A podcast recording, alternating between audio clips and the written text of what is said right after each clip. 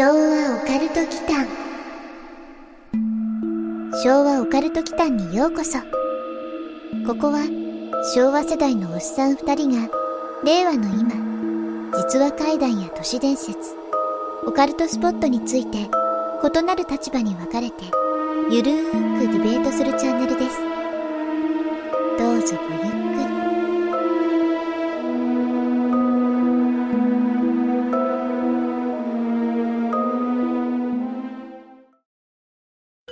はい、皆さんこんばんは。こんばんは。昭和オカルト祈間のマサです。やすくんことやすです。さて、今日なんですけど、はい。前にね、資料館の映画の話の冒頭の時に、はい。怪奇酒っていうのを話題にしたの覚えてます？はい、覚えてます。うん。一応説明すると、はい。壇蜜さんとご結婚された漫画家の清野徹さんっていう方が原作のはい怪奇酒っていう漫画が2冊出ていて、はい。まあ、それをベースにしたドラマがあるんですよね。うん。う。ん。で今、ネットフリックスでもそれ見られるんで、はい。まあ、要点をかいつまんで説明すると、うん。まあ、事故物件とか、まあ、幽霊が出る、出た、みたいなことを聞いた場所でお酒を飲んで、うん。恐怖感と酔いによる高揚感うん。をミックスさせるっていう変わった趣味というか試みなんですけど、はい。まあ、つ実際僕らもね、それうんやってみようか、みたいな、ですね。ということになって、まあ、やってみることにしたんですよね。はい。うん。自分はね、あの、漫画の方は知らないんですけどうんうね。ん。ぜひちょっと見てほしいですね。あのーはい。うん東京会議酒ドラマだけなんですけど、うん。あの混ざるっていう感じが、あれね漫画の方でも同じ目的なんですかね。とね、漫画の方は、ドラマのね、はいあの、マザルっていう、はい。はね、ああいう表現とか描写はね、ないんですよねい。。ないんですよね。うん、ないんですよ。ただ、まあ、清野さんがね、はい。知人に聞いたそのガチ話のその場所へ行けば、うん。まあ臨場感がね、うん。味わえるから、まあそこでお酒飲んでみたらどんな気分なんだろうみたいなね、こううん純粋に変態的な興味から 始まってるっていう、そういう導入なんですよねあ。あ、そういう感じなんですね。でもまあさ、ポリシーとしてさ、うん。はい。今までさ、絶対安全圏から楽しむっていう、あるねオカルト感っていうか、うんまあ、ポリシーあるじゃないですか。うんその辺、現地行っちゃって 大丈夫でした？うん。そうそう、それはね、ちょっとね、気になったんですよ。はい。後でね、二人のを聞こうと思うんですけど、割とね、僕今回ガチめなところ行ったんで、確かにその、安くんのおっしゃる通りで、はい。まあ、絶対安全圏からは場所的にはもうはみ出しちゃってるんですよね。ん。うん。まあね、試しってことなんでね。実際、うん、それでうん新たなね、趣味の扉が開けばね、それはそれで面白いかなというふうに思いましてね。なるほど。うんドラマとかだと、うん知人から聞いた事故物件に行く？うんうんうん。とかまあ大島てるさんとかでしたよね。当ててましたね 我々も大好きな。まあ残念ながらね、ピンポイントで場所を指定してもらえるとか、そういうような心霊話を周囲から聞くって機会がなくてね。あ、安くんがうん。僕結構今いろんな人に聞いてるんですけどね。うん。う。うんん。なんなら事故物件に住んでる人もね、発掘しましたよ。あ、本当に？うん、今度ちょっと話しますけど。へーうんじあの、大島テレビに載ってた。かなりやばいレベルで。うん。その起きた部屋の上に住んでる人、うんいましたよ。うん。まあ、それはまた別の機会でね。そうですね。まあ、漫画の方がうん、ニッチな、もっとね、ピンポイントな場所でしたね。うーん。うん結構ね、調べきれない場所もあったんですけど、うん。まあ、その、例えば、編集者が目撃した公園の中でね、うん。あるはずのない大仏とかね、うん。まあ、それが幸せを呼ぶ大仏みたいな話だったんですけど、へまあ、あとはね、霊園近くの道にある気味の悪い銅像。とかね、これもちょっとね、探してみたんですけどね、どこの霊園かちょっとわかんなくって、うんまあ、あとはあのピンポイントでこれは普通にわかるんですけど、ん北池袋にあるソースの自販機のある街角とかね、へうん、そういうかなりね、ディープな場所がね、原作の漫画の方では使われてましたね。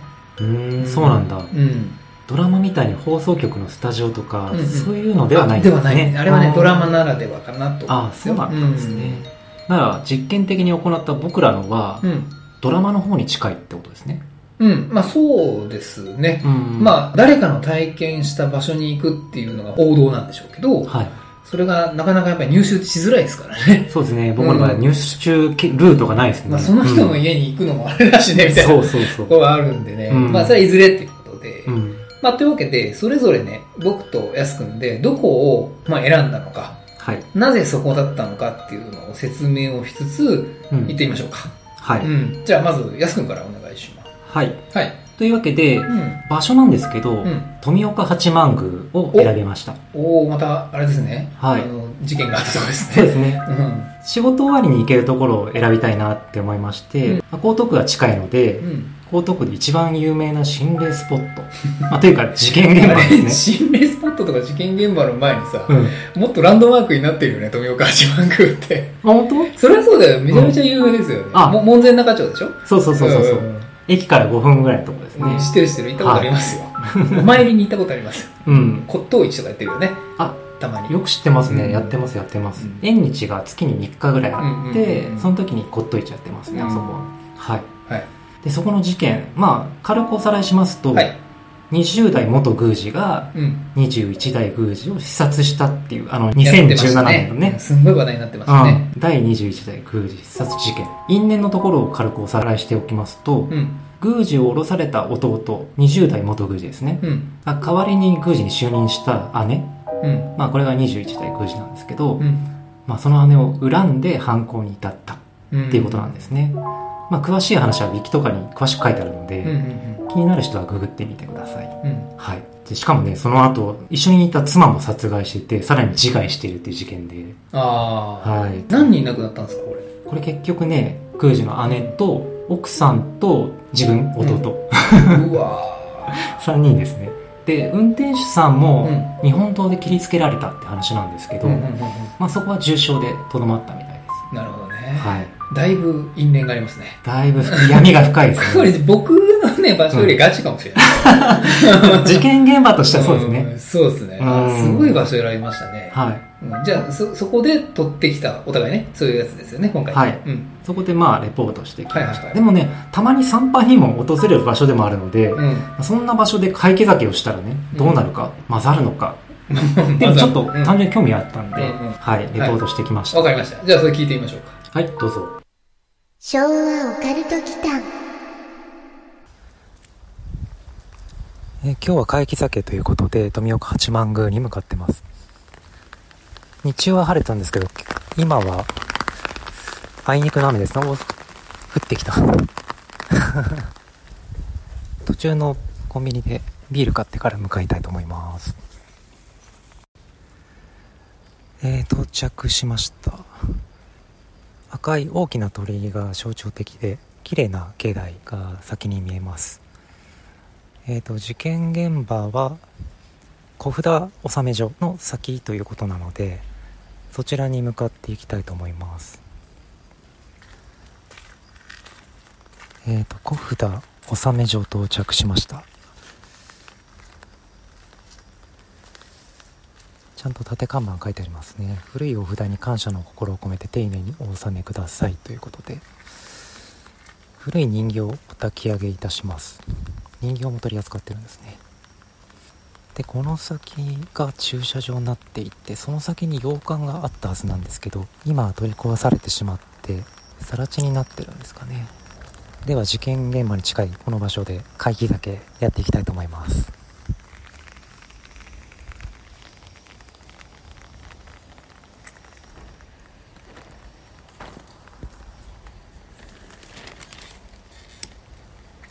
ここに来る途中に立ち寄ったコンビニで買ってきました。東京会議酒のドラマ1話でエビスビールを飲んでいたので、まあ、それにあやかってエビスビールで乾杯したいと思います。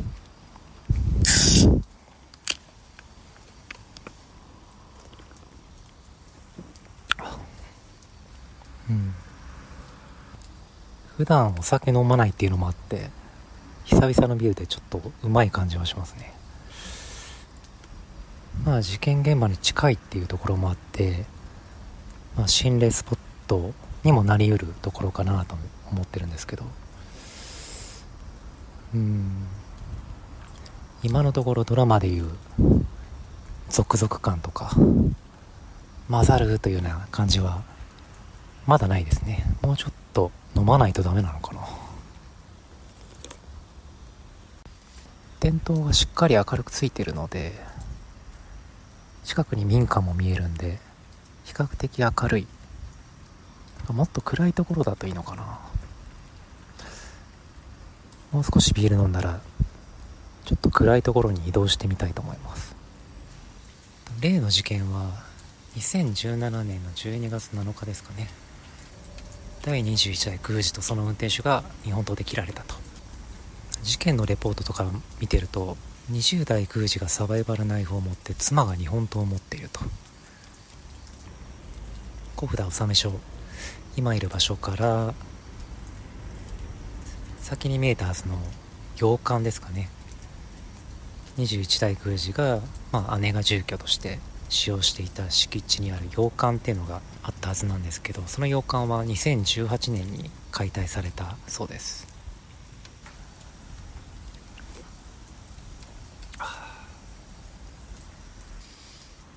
雨足が少し強くなってきたかな。じゃあちょっと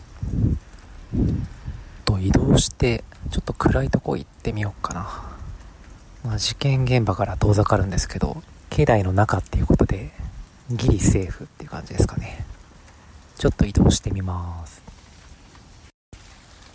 場所を移動して恵比寿急大黒急まで来ました。富岡八幡宮の鳥居をくぐって左手に位置する場所にあります。で9時過ぎもう10時近いんですけど境内結構人が多くてですね人目を避けるようにここまで流れ着いたっていう感じですね。で雨も降ってるのでちょうど屋根がついててエビスビールももう半分ぐらい飲んじゃったんであと残り時間もわずかですけど。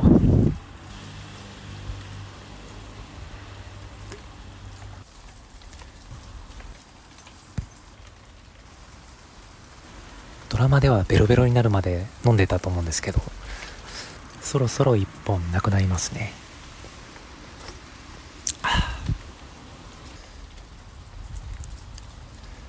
なんだろう。一人で飲むっていう状況があんまりなかったんで新鮮な感じはします。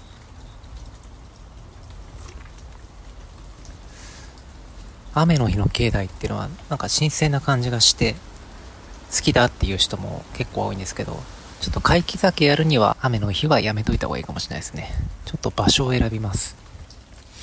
はい。というわけでビール1本飲み終わりました。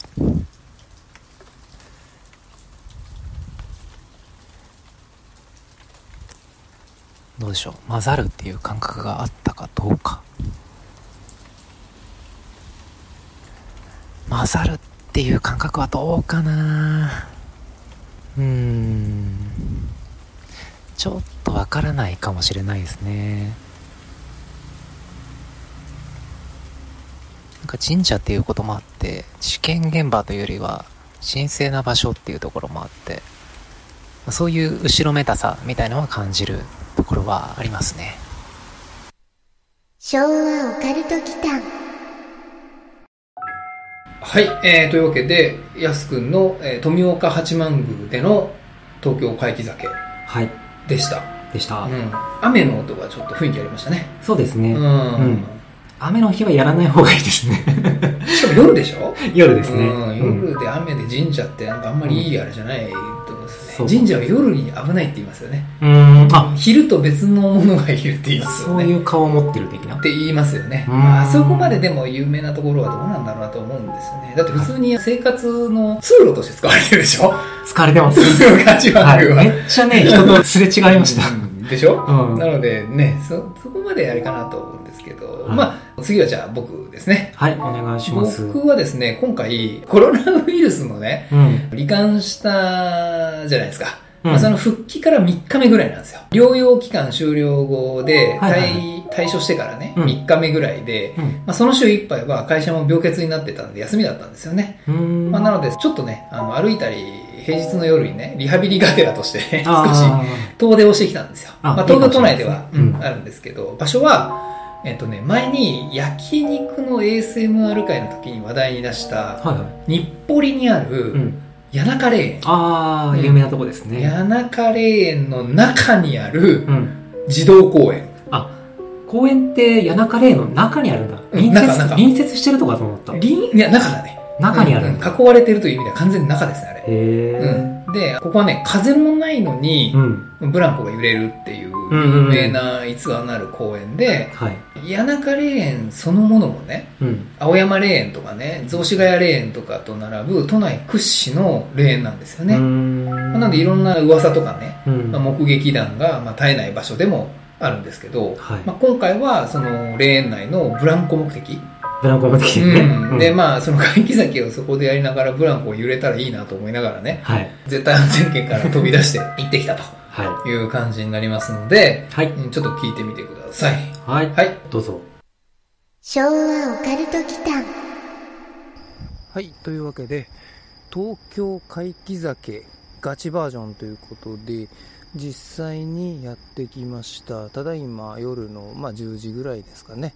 JR 日暮里駅から徒歩5分ぐらいの場所にある、まあ、あの都内ではだいぶ有名な大きな霊園なんですけれども、まあ、谷中霊園っていうところがあります。まあ、前にあの焼肉のですね、SMR 会でやった時に少し僕話題にしてたんですけれども、まあ、その時の話通りですね、まあ、の徳川慶喜の墓所とかもある有名な霊園なんですけれども、まあ、こちらの方で、えー霊園の中にある公園でですね、まあ、あの風もないのにブランコが揺れるみたいなところがあるということで、まあ、今実際にそこに目の前に あのやってきました。というのも、まあ、別にね、不謹慎な何かとかいう、そういうわけではなくって、まあ、その東京怪奇酒をじゃあ実際やってみようかっていうところだったので、まあ、僕が最初に選んでみたのがここです。はい。で、えっ、と、買ってきたのは、えっ、とですね、今、駅前のコンビニでちょうどアルコール売ってたので、ほろ酔いのですね、ミックスフルーツ。懐かしいねって書いてるんですけれども、まあ大体アルコール分が3%といううお酒です。じゃあ早速なんでこれいただこうと思います。じゃあ、えー、本当に、まあ東京怪奇酒ってどんな感じなのかなっていう感じで一杯やってみたいと思います。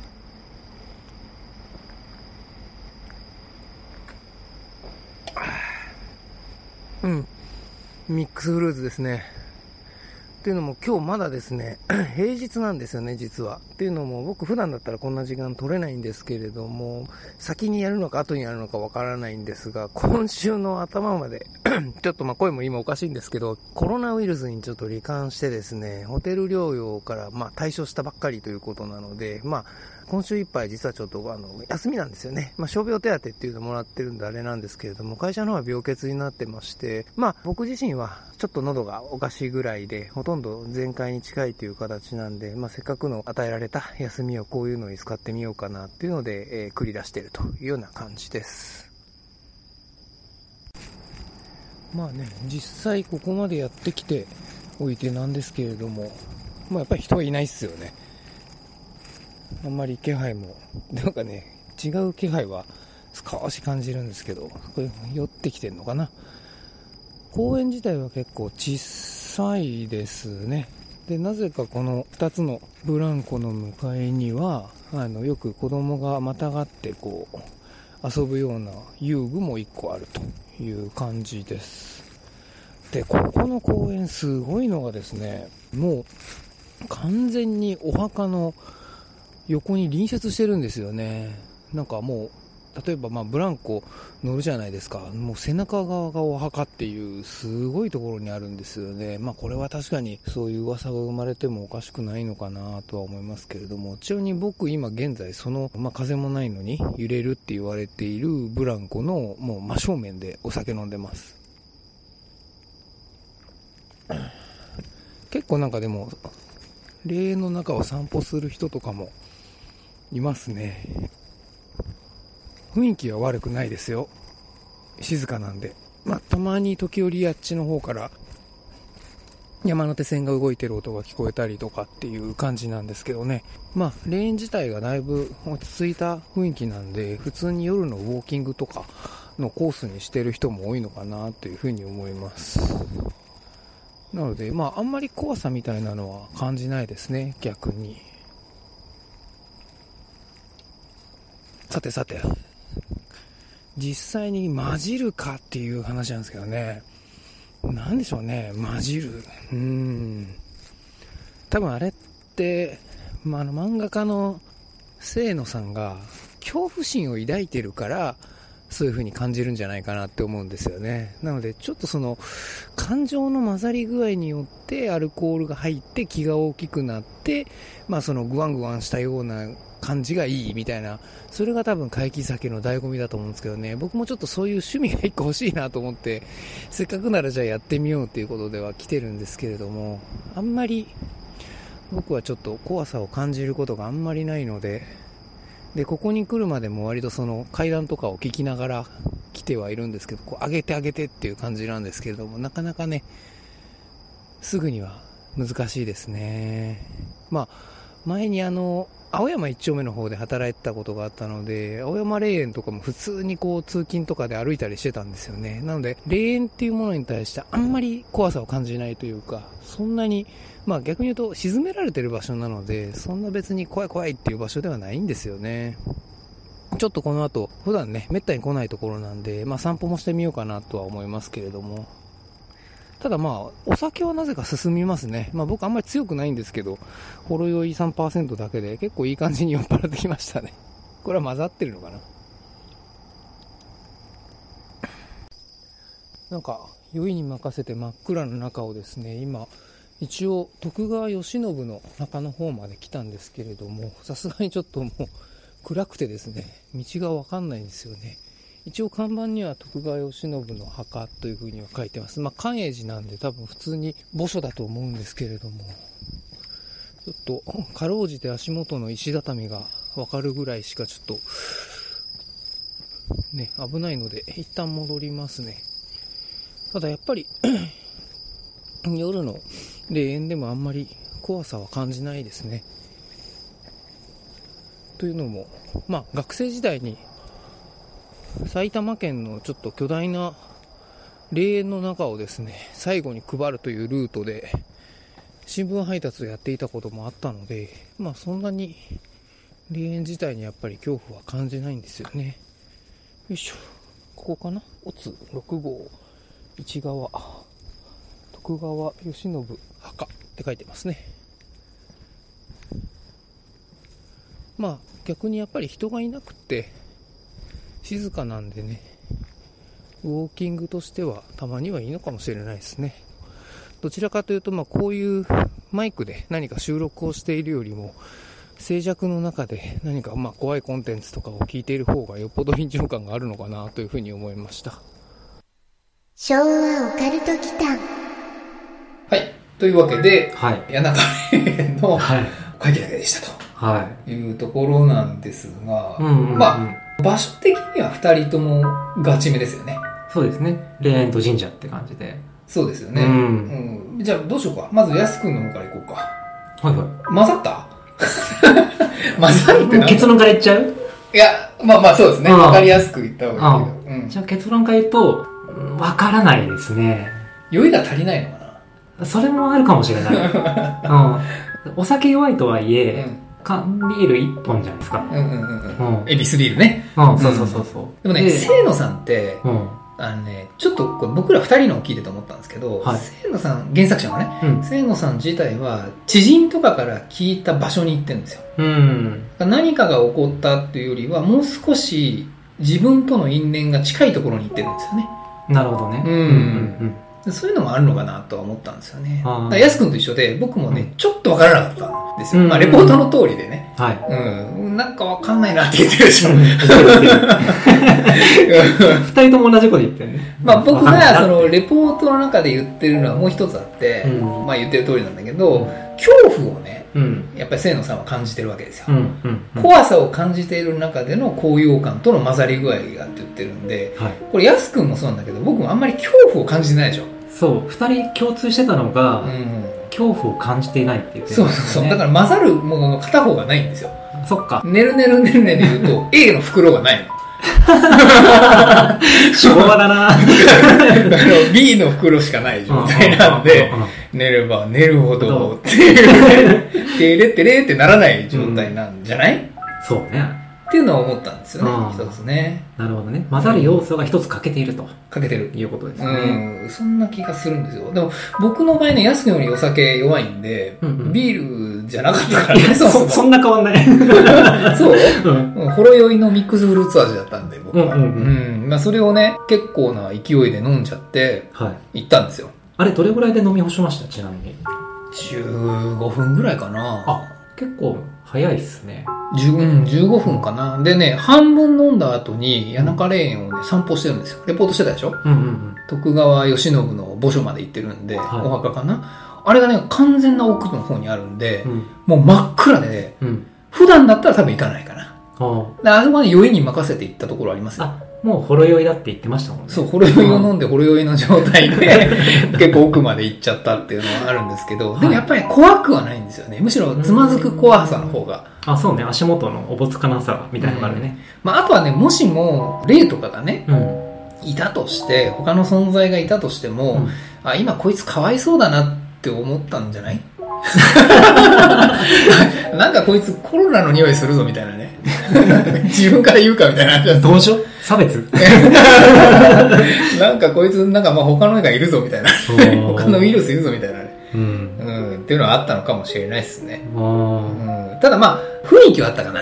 ー雰囲気ね。うん、僕の方の話をすると、まあ言ってる通り、本当に、ん。真後ろお墓なんで、そうね。公園の。うん雰囲気で言ったらマサの方が勝ってると思そうでしょ、ううん。だって、安くんの方ってあれ、永代通り沿いじゃん。そうね。めちゃめちゃ賑やかな通りに、大きな鳥居があって、はい。伊能忠敬の銅像があって、その通りです。でしょ？はい。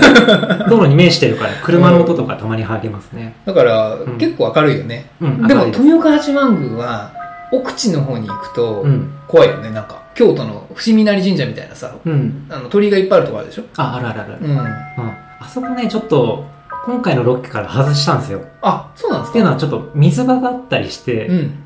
下手に落ちたら嫌だなと思って、ちょっと夜は外しまあ、した。暗かった？そうそうそう。真っ暗でしたね。なるほどね。はいそうかそうか。まあでも、雨のね、神社で夜っていうシチュエーションで行くと、うん夜のね、霊の中の公園よりも、うん多分ね、オカルト的には安くんの方が危ないはずですよ。ああ、うん神社の夜の顔ってこと確かね。でも僕も全然ね、あんまり知らないくって夜に散歩することが多かったんで、うんランニングとかね。うん。ランニング中に夜のね、あの地元の神社とか普通にお参りとかしてたんですけど、はでもほら、よく聞くのってやっぱ牛三つ時とかい。に、うん。神社の奥で、ああ、木にね。そう、五寸釘ね五寸、五寸、五寸、五寸釘をねう、ん。あ古い、古かったごめんね。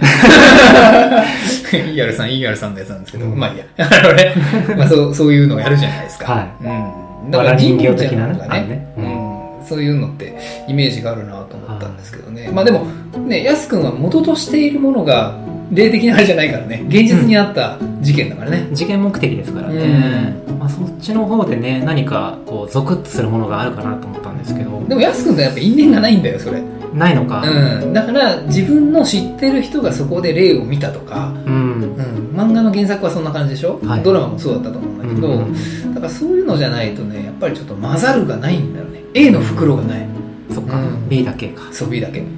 あ A の袋をうん手に入れた上で、もう一回多分やってみるのはいいかもしれないですね。ーなるほど。あとはね、清野さんほど僕らがね、お酒に造形が深くないんですよ、多分。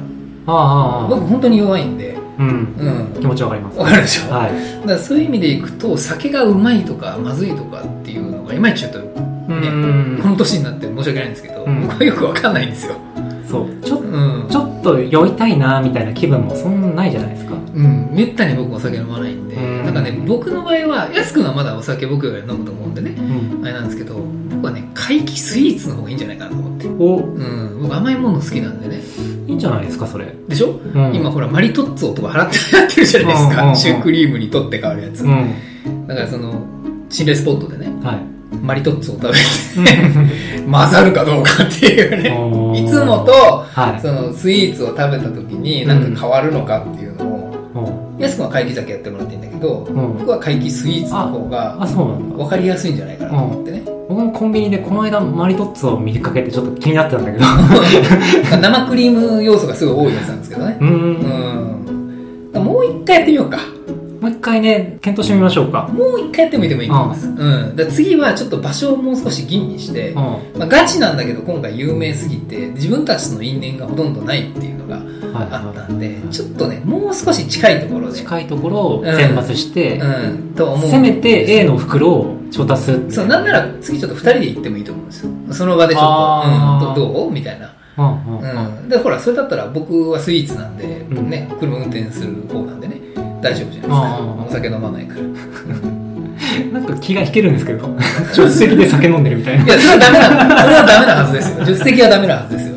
その時は後ろ行ってもらいますけど。うん。とかね。まあ、もう一回やってみましょうか。そうですね。うん。ちょっと場所を吟味しましょうか。うん。場所はちょっと吟味した上でもう一回やってみましょう。じゃあ、うんそれぞれ一応、今回撮ってきた写真とかがあるので、僕自らね、はい。ブランコの動画も撮ってるんで、はい。まあちょっとその辺 YouTube の方で、はいあの画像の方は展開したいと思いますので、はい。さっき見せてもらったんですけど、うんちょっと衝撃映像が、写真じゃなくてこれ動画ですよね。ど僕の方ですね、撮はいった動画ですね。はい。うんそうなんですよ。このブランコがね、はい。うんまさかの。まさかの。まあ、そその辺も含めて、もうこれ完全にやらせじゃないですか。先に言っとくけどやらせ僕が揺らしました。はまあ雰囲気をね、見てもらえればいいかな。い。はい。はい。うん。じゃあこれまた第2回やるということで、っていう感じかな。じゃあ今回はこんなところで、はい。また次回から普通にテーマでやりたいと思いますんで、えーはいよろしくお願いします。お願いしますはい。ありがとうございました。ありがとうございました。最後までお聞きくださり、ありがとうございました。チャンネル登録もよろしくお願いしますね。